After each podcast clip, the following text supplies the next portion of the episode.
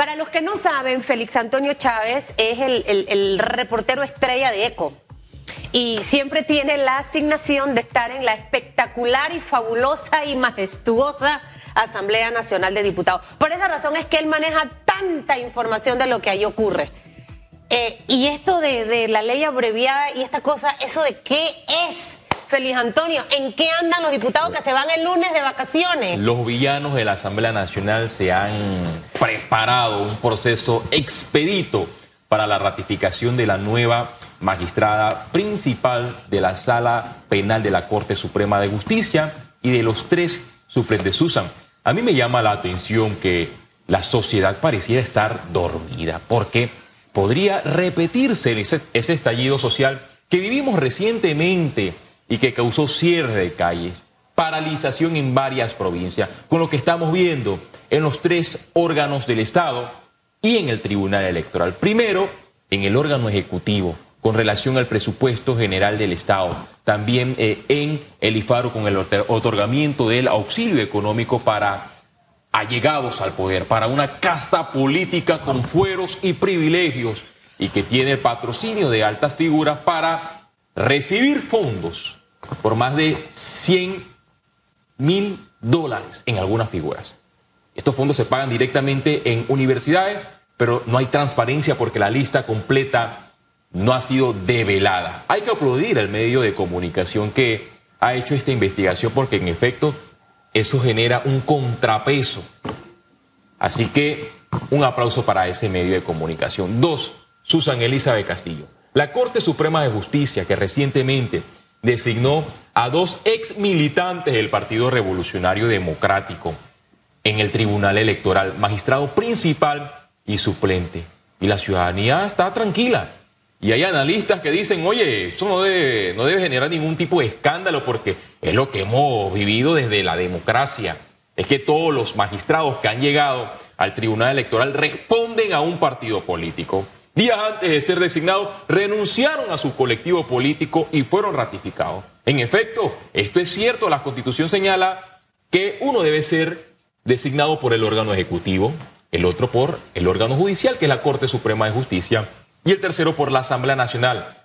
Pero lo que dice la Constitución es que no deben ser personas afiliadas a un movimiento, a un colectivo político. Es decir, que Panamá necesita magistrados independientes, que no tengan cola de paja, que no respondan a X presidente, a X diputado, a X magistrado, sino que cuando llega a impartir justicia electoral lo haga de forma transparente e independiente. ¿Y qué ha pasado? ¿Cómo, cómo se ha hecho esta fórmula para designar a los magistrados? Es que la ciudadanía no perciba transparencia y credibilidad de este ente es muy importante en la estructura para fortalecer la democracia. Y eso lo vimos recientemente con un fallo donde dos magistrados le dieron el espaldarazo a un fuero penal electoral. Y la Corte Suprema de Justicia declaró este fallo del Tribunal Electoral inconstitucional. Y uno de los magistrados es catedrático de Derecho Constitucional. Llama la atención que un especialista en Derecho Constitucional violó la Constitución. No lo dice Félix Antonio Chávez. Lo dijo la Corte Suprema de Justicia de forma unánime con esta votación. Corrijo, con, con una votación por arriba de cinco votos con relación al fuero penal electoral.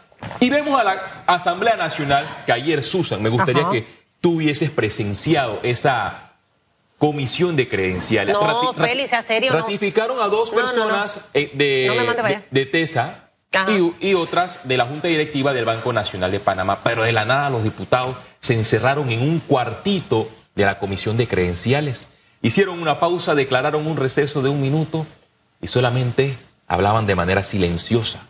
Todos se escondieron en ese cuartito. ¿Quiénes son los, los diputados de esa comisión? Son más de 15 diputados, fueron dos los que quedaron eh, afuera de, esa, de ¿Quiénes quedaron afuera? Juan Diego Vázquez y otro diputado que es suplente, pero es difícil de saber su nombre, porque hay diputados que no van a la Asamblea Nacional y cuando ven tú dices, wow, este es diputado, y te asombras. ¿Usted sí conoce los 71?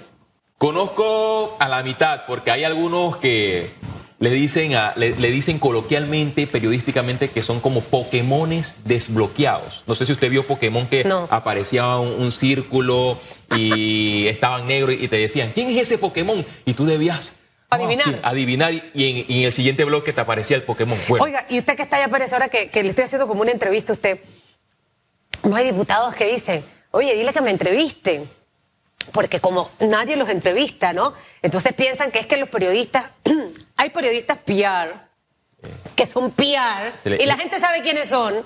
Periodismo eh, pecho tierra, se le conoce. Ese periodismo PR, pero hay periodismo serio, ¿no? Entonces quieren que los serios vayan y los entrevisten. Usted le mandó y que, oye, dile a ese deco que venga a entrevistarme para que la gente me conozca. Sin, sin preguntas adelantadas. Vamos al grano y de forma incisiva, porque aquí hay que hacer preguntas fuertes y ellos deciden si van a responder. Pero para continuar eh, eh, eh, echándote esta narrativa, Susan Elizabeth Castillo, se encerraron los diputados y ¿qué querían hacer? De manera expedita ayer aprobar una resolución para ratificar a la nueva magistrada de la Corte Suprema de Justicia, que hoy aparece en la prensa, Ariadne García. Y llama la atención que el presidente, mira, y, aquí hay que hacer estas, estas separaciones jurídicas y morales jurídicas porque la Constitución establece que el presidente Laurentino Cortizo tiene la facultad de, designar a las personas que reúnan los requisitos, no deben ir a una comisión, a un movimiento, no debe haber ningún tipo de recomendación.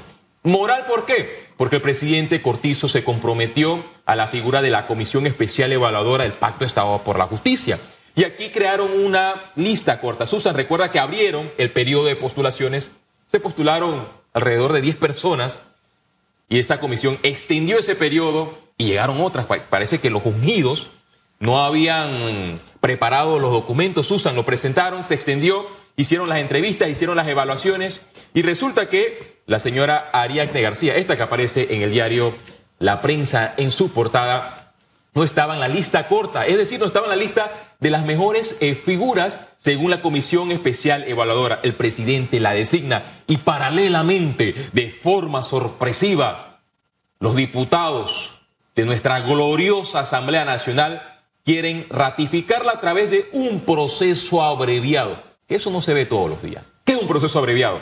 Bueno, que no exista consulta ciudadana en la comisión de creencias. No sé si usted recuerda que en el gobierno del señor Varela se designaron algunas figuras y hubo un proceso, Susan, de consulta y ahí los diputados le hicieron un sinnúmero de preguntas a, estas designadas. Es más, le preguntaron a una, ¿qué es un habeas data? Y ella dijo, no sé. Y eso le enseñan en primer año de derecho. Habeas data, aquel recurso ciudadano que tiene potestad de ir a cualquier entidad pública y que le entreguen información pública del Estado. Bueno, ese proceso de consulta no se dará en la Asamblea Nacional. Los diputados harán esa aprobación de manera expedita, porque ya la legislatura finaliza el 31 de este mes, y los honorables diputados padres de la patria no quieren ser llamados a sesiones extraordinarias para ver el tema de la ratificación, porque el señor José Ayú Prado se le, se le vence su periodo constitucional de 10 años el 31 de diciembre. Es decir, que si no la aprueban hoy, el presidente Laurentino Cortizo está obligado, Susan, a llamar a sesiones extraordinarias y esto quiere decir que los diputados deben continuar laborando, sesionando para aprobar esta figura. Ha generado cuestionamientos, hay diputados a favor, en contra, pero si usted quiere ver algunos comentarios jurídicos, puede ingresar a Twitter y puede ver los comentarios de algunos juristas y de sus planteamientos de cómo la Asamblea Nacional, que dice ser asamblea de puertas abiertas, no sé, le ha abierto la puerta quizás a la opacidad, le ha abierto la puerta a cosas irregulares, a cosas que no se ven, que no son de nada transparente, porque si la señora en mención, que a mi juicio sí reúne todos los requisitos porque es funcionaria de carrera judicial, tiene más de 30 años de experiencia. Magnífico, pero debe ser sometida a un proceso de escrutinio para que usted como ciudadano sepa su respuesta, sepa su conocimiento en materia penal, si es verdad que ella reúne todos los requisitos. Sí, pero al final, ¿para qué hacer todo ese proceso? Pero es que así lo establece la Sí, pero ¿para qué hacerlo si no vas a, a, a, a pegarte a lo que supuestamente debe ser. O sea, siento que, que en realidad es eh, faltarnos el respeto a todos los panameños. O sea, siempre ocurre exactamente lo mismo. Si el- se establece que sea de esa forma, que se establezca que tenga que salir de esa lista. O sea, Es que así es. Eh, eh, los que otros- salga de allí, pero si no va a salir de allí, si no estuvo en la primera lista, como usted me dice, en la preliminar, y luego entregó los papeles fuera de tiempo, o sea, ¿por qué razón está allí? Al final, mire, una, una vez mi hijo me dice a mí, y a veces los, los muchachos, los jóvenes, Félix, tienen más sentido común que nosotros los adultos. Eh, yo no quiero quedar en ningún equipo de béisbol de la juvenil de Panamá por ser el hijo de Susan Elizabeth Castillo, me dijo Lucas sino por resultados. sino por mis resultados. Y si no quedo en ningún tryout, no quedo y quiero una beca deportiva o que me firmen. Esa fue su decisión. Él se, sen- se sentiría mal si hubiese estado en un equipo solamente por ser mi hijo. Bueno, de esa misma forma yo me sintiera mal siendo una funcionaria pública que entra a una posición por el privilegio de un dedo de ponerme allí sin haber concursado con el resto como es. O sea, yo me sintiera mal, pero no todo el mundo piensa de esa forma.